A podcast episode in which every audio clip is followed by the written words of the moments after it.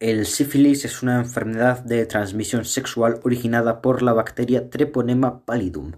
Esta enfermedad en concreto se suele contagiar a través de heridas, llagas o pequeños cortes superficiales de la piel del cuerpo en una relación sexual, durante una relación sexual. Aunque también es cierto que se puede contagiar por medio de membranas mucosas de los órganos sexuales. Em, entre los múltiples síntomas de esta enfermedad Destacan las erupciones cutáneas, las úlceras, heridas en los genitales, eh, fiebre o una alta fatiga física general por todo el cuerpo. Básicamente los síntomas serían em, mm, úlceras, es decir, em, heridas, en, heridas en el cuerpo y fiebre y también una alta fatiga.